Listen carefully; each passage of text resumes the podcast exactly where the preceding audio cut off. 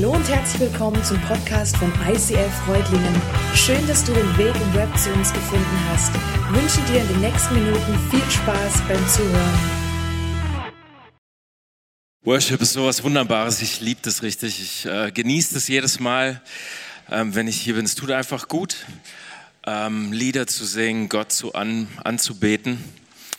Und ich finde, es gibt auch echt viele Songs. Ähm, da wird man so richtig mitgenommen in die Gegenwart Gottes und kann da einfach so sich fallen lassen. Das finde ich richtig cool. Und wenn dann die Musik auch noch richtig gut arrangiert ist und ähm, man echt auch Freude hat beim Zuhören, dann macht es noch viel mehr Spaß. Und ich glaube, das ist vielleicht auch einer der Gründe, warum viele von uns, mir geht es zumindest so, auch hier ins ICF kommen, weil das hier so ist und weil das echt richtig Laune macht. Oft fällt mir aber dabei gar nicht so richtig auf, was ich da eigentlich singe. Weiß nicht, wie es dir geht. Ich habe euch mal ein paar Beispiele mitgebracht und da ist jetzt wichtig, dass ihr auf den Text hört. Wir wollen mehr von dir sehen. Lass deine Herrlichkeit regnen. Zum Beispiel ein ICF Worship äh, Song, den wir gerade singen, Unser Vater, finde ich richtig cool. Ähm, dann Klassiker von Hillsong. Lord send revival, Lord send it now.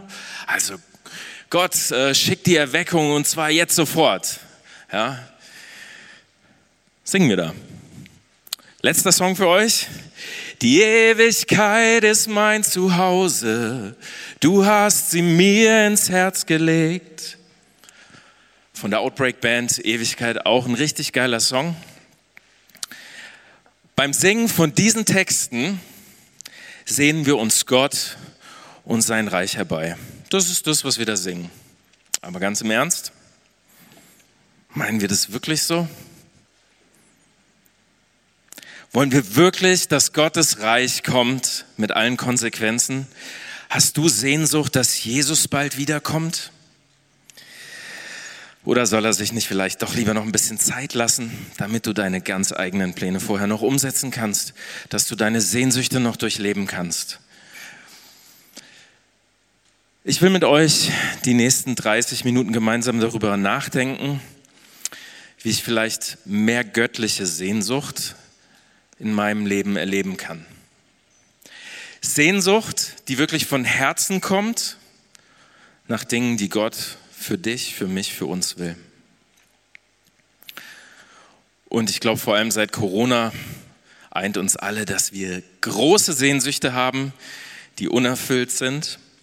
Und dann gibt es dazu, weil wir, wir sind ja im Schwabenländle, die klassischen schwäbischen Träume, die auch so jeder in die Wiege gelegt bekommt hat. Der Traum vom eigenen Haus, Familie und so weiter, was da alles dazugehört. Und ich will euch mal ein bisschen reinnehmen in meine Sehnsüchte, die ich so durchlebt habe in meinem Leben. So die ganz klassische, ich war jung, ich war 18, 19. Ich habe gedacht, Mensch, alleine sein ist echt blöd. Habe mich nach einem Partner gesehen, nach einer Partnerin, mit der ich mein Leben verbringen kann. Und dann habe ich meine Frau getroffen, wir haben uns verliebt. Wir waren zwei Jahre zusammen, zwei Jahre verlobt und jetzt seit 13 Jahren verheiratet. Und es ist gut. Sehnsucht erfüllt, check. Aber ja, ist manchmal auch anstrengend und kostet äh, Energie und man muss da hart dran arbeiten. Ja? Also das, was vorher so diese krasse Sehnsucht war, ja, ist jetzt gut und soll so bleiben und ich genieße es. Aber ähm, ja, es hat sich damals noch ein bisschen anders angefühlt, wenn ich nur noch meinen Gefühlen gehe. Oder die Sehnsucht nach Kindern. Du siehst irgendwann überall nur noch die kleinen süßen Babys, die ähm, Frauen mit den schwangeren Bäuchen und du denkst, ich will auch eins. Und vor sechs Jahren waren wir auch schwanger mit unserer ersten Tochter. Und es war wunderbar, wir hatten tolle Erlebnisse am Anfang und so, ne? Und dann kommt aber die harte Realität. Der Wickeltisch. Der Kampf beim Zähneputzen, die Nächte, die du durchmachst, alles, was so eben dazugehört, Berge an Wäsche. Und dann denkst du, ich will einfach mal wieder Zeit für mich haben. Oder Karriere, die Sehnsucht nach Karriere. Viele von uns denken doch, hey, ich habe richtig was auf dem Kasten, ja? Die Welt braucht mich und ich will denen mal zeigen, was hier so alles geht, wenn man es richtig macht. Wer hat das nicht? Wer will nicht einfach da Schritte weiter nach vorne kommen? Und so ging es mir auch. Und vor fünf Jahren hatte ich die Chance, auch jetzt einen äh, Job dann mit Führungsverantwortung zu übernehmen. Es macht Spaß und äh, ich bin echt zufrieden und Es ist aber auch echt anstrengend. Viel Stress, viel Druck. Du musst was leisten, es muss vorwärts gehen. Ähm, und auch da führt es manchmal zu schlaflosen Nächten. Und eine Sehnsucht habe ich noch für euch, die kennt ihr alle. Sehnsucht nach Urlaub. Oh, Urlaub. Ja, wie schön wäre es gewesen, Sabi, wenn das tatsächlich nicht hier auf der Bühne gewesen wäre, sondern ich weiß gar nicht mehr, Malediven oder wie auch immer. Ja, ich war auch drei Wochen im Urlaub jetzt im August. War richtig schön, war eine tolle Zeit. Drei Wochen ist echt gut. Ähm, da kommst du so richtig schön runter. Aber auch jeder Urlaub ist irgendwann mal zu Ende, egal wie lange er ist. Und dann kommt der erste Arbeitstag wieder und du denkst, oh nein, jetzt geht's wieder von vorne los. Und jetzt muss ich mich wieder ein Jahr oder sowas gedulden, bis der nächste Urlaub kommt. Warum erzähle ich euch das? Wahrscheinlich kennst du diese Sehnsüchte aus deinem Leben auch. Du hast die Sehnsucht, dann hast du einen kurzen Moment der Erfüllung, der richtig gut ist, und dann, zack, ist es schon wieder vorbei und die nächste Sehnsucht kommt. Und da dauert es auch wieder eine ganze Weile, bis die erfüllt ist. Und das geht immer so weiter und immer so weiter. Lass uns mal schauen, was Gott und die Bibel zu diesem Thema sagen. Gott hat mir für heute einen Bibeltext gezeigt, bei dem ich selbst echt ein bisschen Schwierigkeiten habe, den zu verstehen. Ich bin kein Theologe und ich verstehe wahrscheinlich maximal so viel von der Bibel wie du. Aber ich bin begeistert von diesem Text und ich weiß, dass der Heilige Geist in mir lebt und dass er mir hilft, diesen zu verstehen. Und auch wenn es vielleicht ein bisschen ungewöhnlich ist, ähm, ich habe eine ganze Menge Bibeltext jetzt für euch und möchte es äh, gemeinsam mit euch durchgehen. Lad euch ein, gemeinsam mit mir Vers zu Vers ähm, durchzugehen und darüber nachzudenken, was da eigentlich steht. Das ist im Römer Kapitel 8, Verse 1 bis 17. Dort schreibt Paulus, über unsere Sehnsüchte, wie ich finde. Und überschrieben ist das mit dem Titel Das neue Leben im Geist. Das ist nicht so eine klassische Geschichte, sondern das ist richtig poetisch und ich finde es sprachlich auch echt herausfordernd. Lass uns mal zusammen einsteigen. In Vers 1. So gibt es jetzt keine Verdammnis mehr für die, welche in Christus Jesus sind, die nicht gemäß dem Fleisch wandeln, sondern gemäß dem Geist. Hört sich ein bisschen altertümlich an, gemäß dem Fleisch wandeln, gemäß dem Geist wandeln. Was heißt es? Es beschreibt, glaube ich, dieses Fleisch beschreibt unser leibliches Wesen, unsere unerlöste menschliche Natur, unser Körper und unsere Seele mit allem Schönen und Unvollkommenen, was dir dazu so einfällt. Es ist unsere körperliche und seelische, egozentrische Begierden, die da zum Vorschein kommen in diesem Begriff Fleisch, sind deine Begierden, deine Sehnsüchte, die du so hast, ja. Und wenn ich mir das so anschaue, dann stelle ich auch fest, dass ich selber eine ganze Menge davon habe. Von diesen Begierden und Sehnsüchten, die mich umtreiben. Was bedeutet hingegen im Geist zu wandeln und zu sein? Auf der einen Seite ist es, glaube ich, unser Bewusstsein, um das es geht, aber vielmehr eigentlich um den Heiligen Geist, der in uns lebt, den Gott nach Jesu Himmelfahrt beziehungsweise an Pfingsten allen Gläubigen geschenkt hat, damit Gott in ihren Herzen wohnt. Es bedeutet so viel in diesem Kontext wie nach göttlicher Art zu leben, zu denken und wirklich zu handeln und zu fühlen, das wirklich in sich zu haben und nicht nur so anzutrainieren.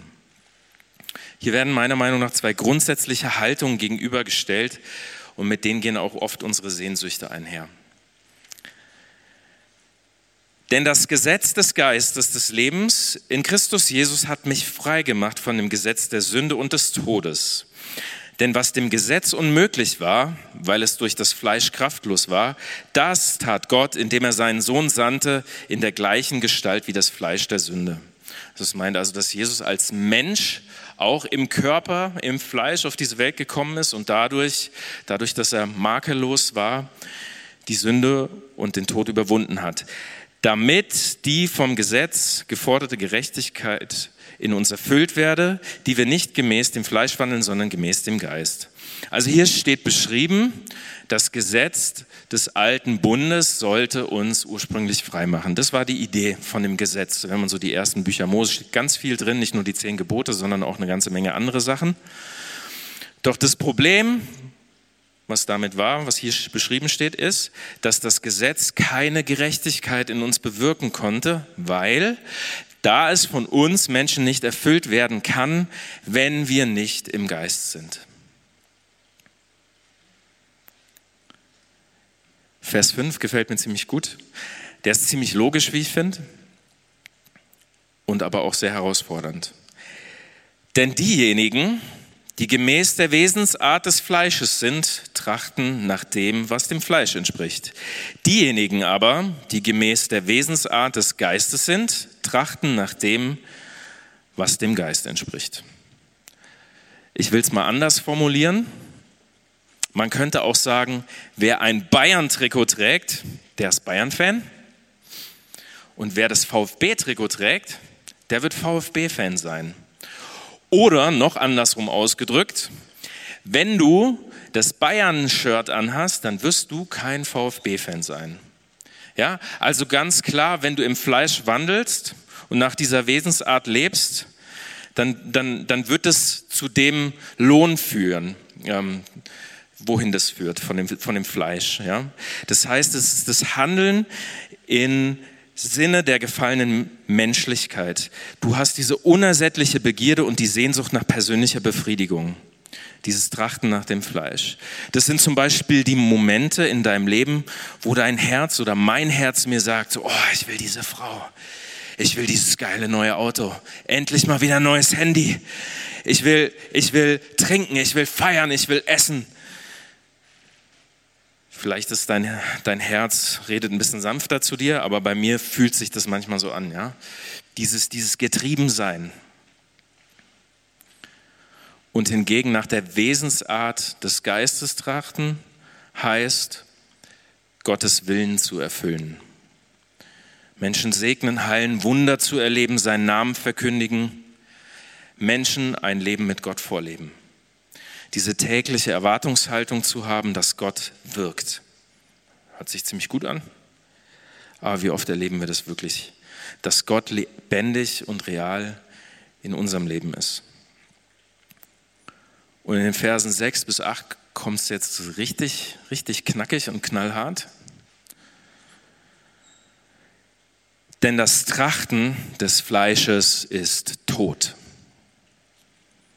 Das Trachten des Geistes aber Leben und Frieden, weil nämlich das Trachten des Fleisches Feindschaft gegen Gott ist. Meine Güte, Feindschaft. Ich will kein Feind von Gott sein. Also, das stelle ich mir schrecklich vor. Denn es unterwirft sich dem Gesetz Gottes nicht und es kann es auch nicht. Und die, die im Fleisch sind, können Gott nicht gefallen. Macht nicht so richtig Spaß, das zu, äh, zu lesen hier, aber das ist die Wahrheit, die die Bibel uns lehrt und es ist Gottes Wort. Also Fleisch und unsere Begierde, unsere Sehnsüchte führen uns in den Tod und in Feindschaft gegen Gott. Das ist das, was die Bibel sagt. Aber es gibt eine gute Nachricht. Der Geist, den es auch gibt, also nach Gottes Plänen zu trachten, göttliche Absichten zu verfolgen, der führt zu Leben und zu Frieden. Die Sehnsüchte, die ich eben aufgezählt habe, ich glaube, die sind nach menschlichem Ermessen nicht immer unbedingt was Schlechtes und auch irgendwie natürlich. Ich glaube, dass wir die alle haben und das ist auch, glaube ich, okay. Aber es sind dennoch meine fleischlichen Begierden und Sehnsüchte und die Bibel sagt uns, dass die zum Tod führen. Und sie sagt uns aber, dass es eine Lösung dafür gibt. Und es ist so gut, dass in Vers 9 es jetzt weitergeht mit einer Ermutigung. Ihr aber seid nicht im Fleisch, sondern im Geist, wenn wirklich Gottes Geist in euch wohnt. Wer aber den Geist des Christus nicht hat, der ist nicht sein. Wenn aber Christus in euch ist, so ist der Leib zwar tot, also unser Körper, der bleibt immer da und der wird sterben um der Sünde willen. Der Geist aber ist Leben um der Gerechtigkeit willen. Wenn aber der Geist dessen, der Jesus aus den Toten auferweckt hat, in euch, in uns wohnt, so wird derselbe Geist, der Christus aus den Toten auferweckt hat, auch eure sterblichen Leiber lebendig machen durch seinen Geist, der in euch wohnt. Das ist doch, das ist doch echt eine Zusage. Paulus spricht der Gemeinde in Rom und ich glaube uns als Christenheit zu. Ihr aber seid nicht im Fleisch. Puh. Weil der Geist Gottes in euch lebt. Das ist doch eine Zusage. Durch den Geist, der in uns lebt, werden wir lebendig. Der Geist Gottes erweckt uns zu Leben und zu Gerechtigkeit. Nicht durch die Einhaltung der Gesetze, sondern durch die Gnade, die Jesus für uns gegeben hat. Das ist die Auferstehungskraft von Jesus, die in uns wirksam ist. Und wir dürfen sie ergreifen. Das ist echt eine super Nachricht. Und jetzt kommt die nächste wichtigste, äh, wichtige Ermutigung, äh, Ermutigung in Vers 12. Und den finde ich echt richtig gut. So sind wir also, ihr Brüder und Schwestern, dem Fleisch nicht verpflichtet, gemäß dem Fleisch zu leben. Wir sind dem Fleisch nicht verpflichtet. Das ist doch eine befreiende Aussage und Zusage. Deine fleischlichen Begierden, deine Sehnsüchte, die du hast, sie sind kein Zwang. Sie sind kein Zwang, dem du unterworfen bist. Du kannst über sie herrschen durch den Geist, der in dir lebt und sie überwinden. Und das gibt doch nichts Besseres, als das zu ergreifen. Und weiter heißt es, denn wenn ihr gemäß dem Fleisch lebt, so müsst ihr sterben, haben wir eben schon gelesen. Wenn ihr aber durch den Geist die Taten des Leibes tötet, so werdet ihr leben. Durch den Geist töten wir die Taten des Leibes. Denn alle, die durch den Geist Gottes geleistet, geleitet werden, sind Söhne und Töchter Gottes. Durch den Geist werden die Taten des Leibes in uns getötet. Und ich glaube, da, da steckt auch irgendwie so, eine, ja, so ein Prinzip, so eine Anweisung dahinter, wie ich von diesem Fleischlichen ins Geistliche komme. Gib dem Geist Raum und Zeit in dir zu wirken, um ein Überwinder zu sein. Das heißt, deine Gefühle deine Gedanken, Sehnsüchte unter die Herrschaft Gottes zu stellen, indem du sie Gott auch im Gebet beschreibst und ihn dabei bittest, sie durch seine göttlichen Motive zu ersetzen. Ich glaube, dass wir uns Zeit nehmen sollten, um auch in so einen geistlichen Lebensstil reinzukommen.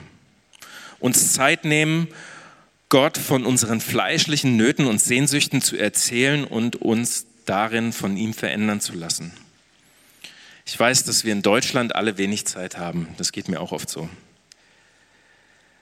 Aber ich bin dabei davon überzeugt, dass nicht Gott von uns lange Gebete und viel Zeit braucht. Ich glaube, wir brauchen es. Ich glaube, wir brauchen Zeit mit Gott, damit unser Herz eine Veränderung, eine Transformation ähm, durchlaufen kann durch Gottes Wirken. Und dazu musst du dir einfach Zeit nehmen.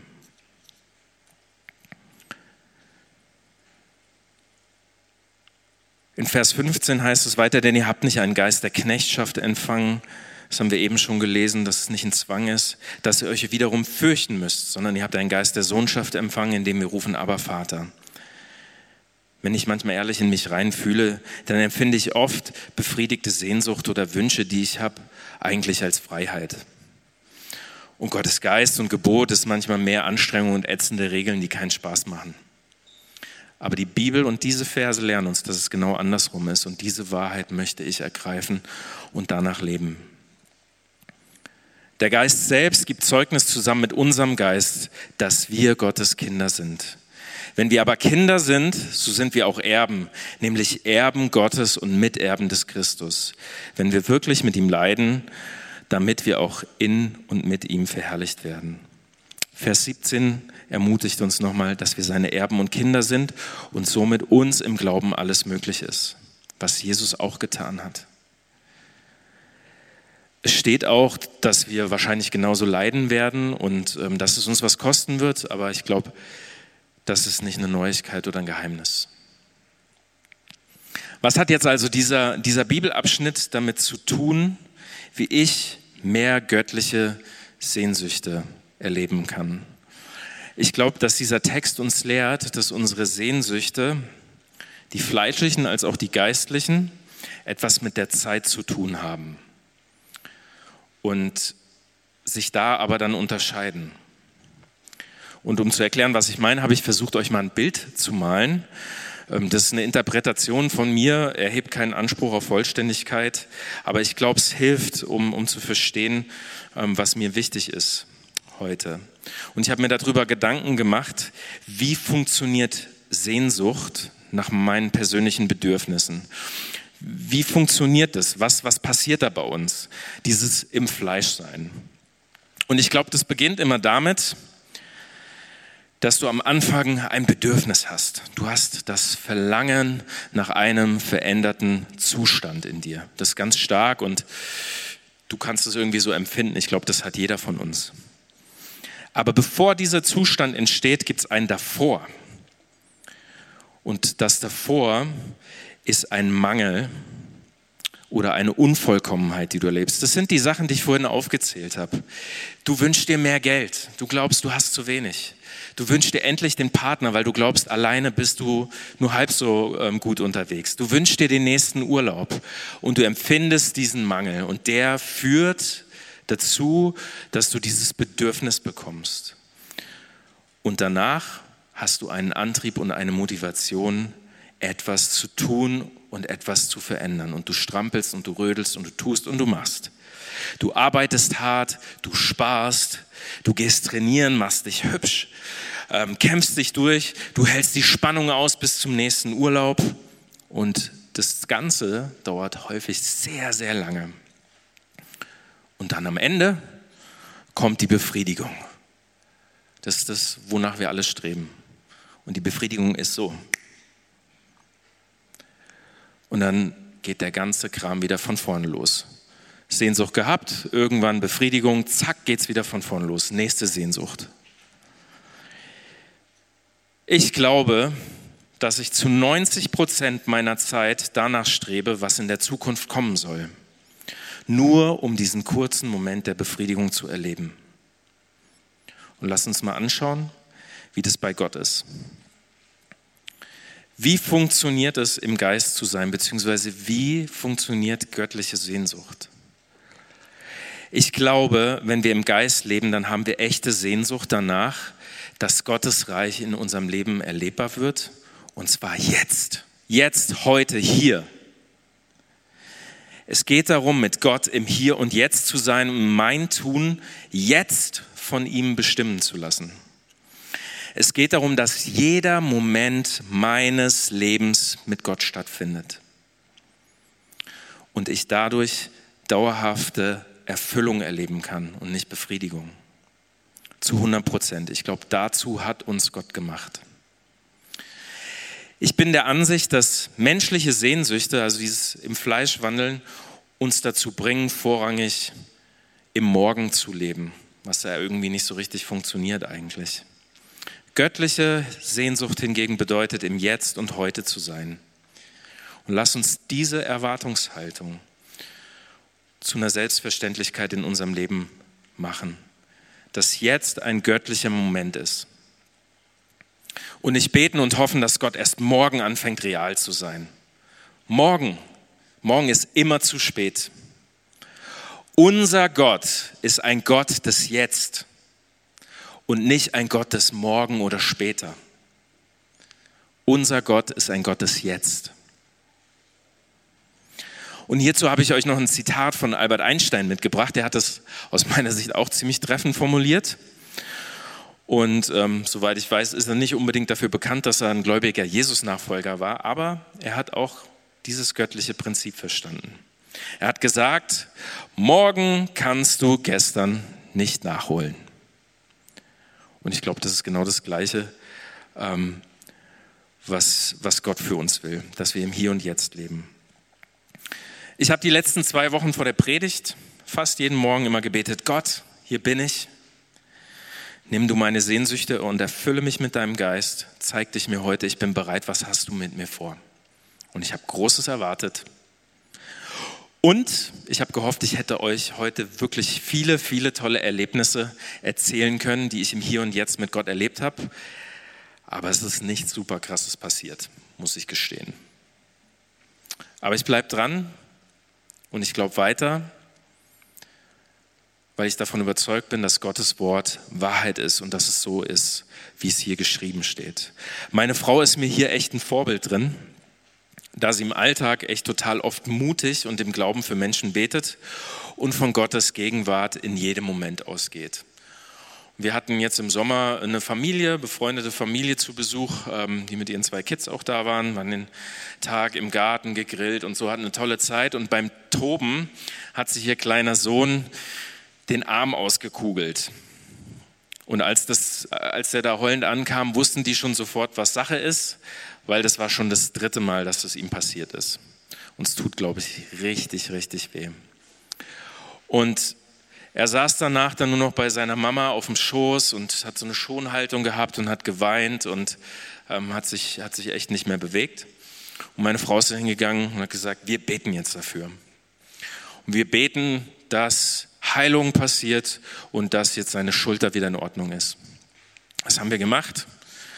Ähm, oder meine Frau hat das, hat das äh, in, in wirklich äh, gemacht und ähm, ja, ist aber nicht sofort was passiert und die Eltern haben sich dann entschieden, okay, komm, wir fahren nach Reutling ins Krankenhaus. Die ältere Tochter ist dann bei uns geblieben und ähm, wir haben uns darauf eingestellt, dass das jetzt war und die jetzt ein paar Stunden unterwegs sind.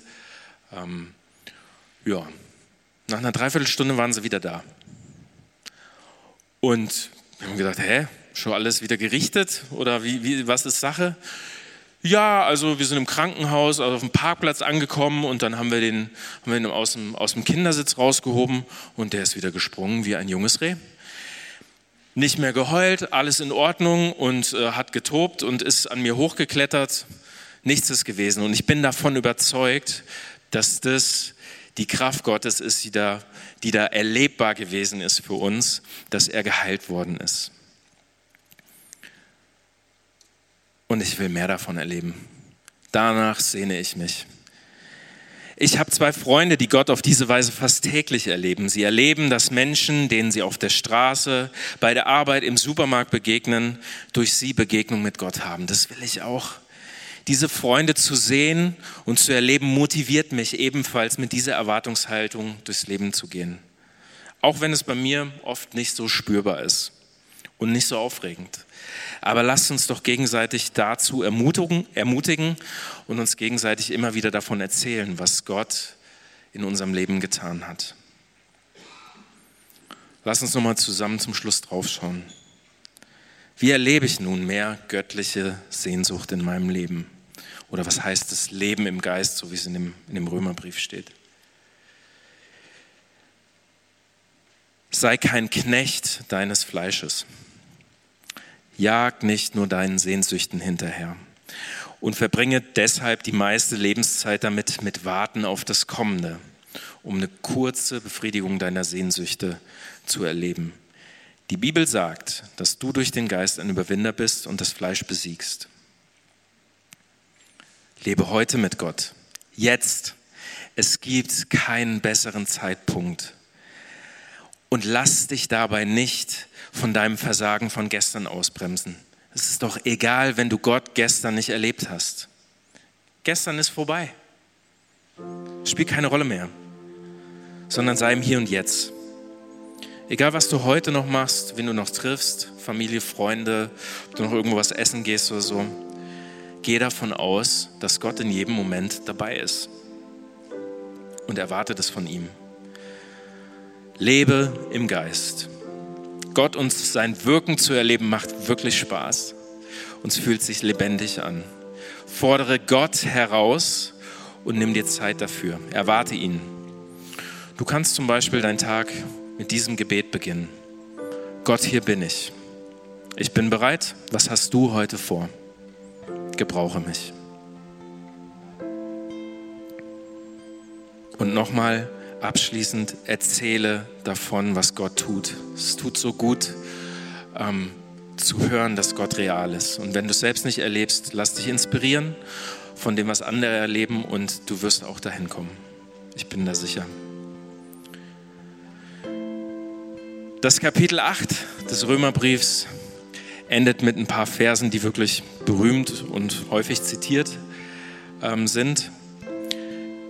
Diese Verse beschreiben aus meiner Sicht so ein Fazit nach 37 knackigen Versen über Leben im Geist und im Fleisch und die Hoffnung, die daraus resultiert.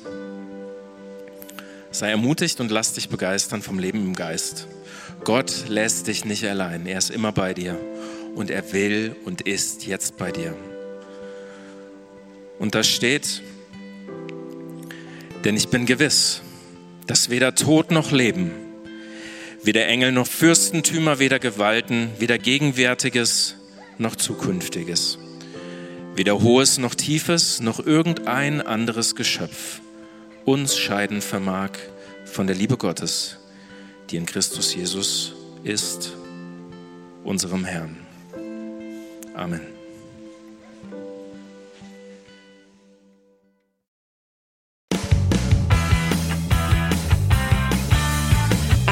ICF Reutlingen sagt Dankeschön fürs Reinklicken.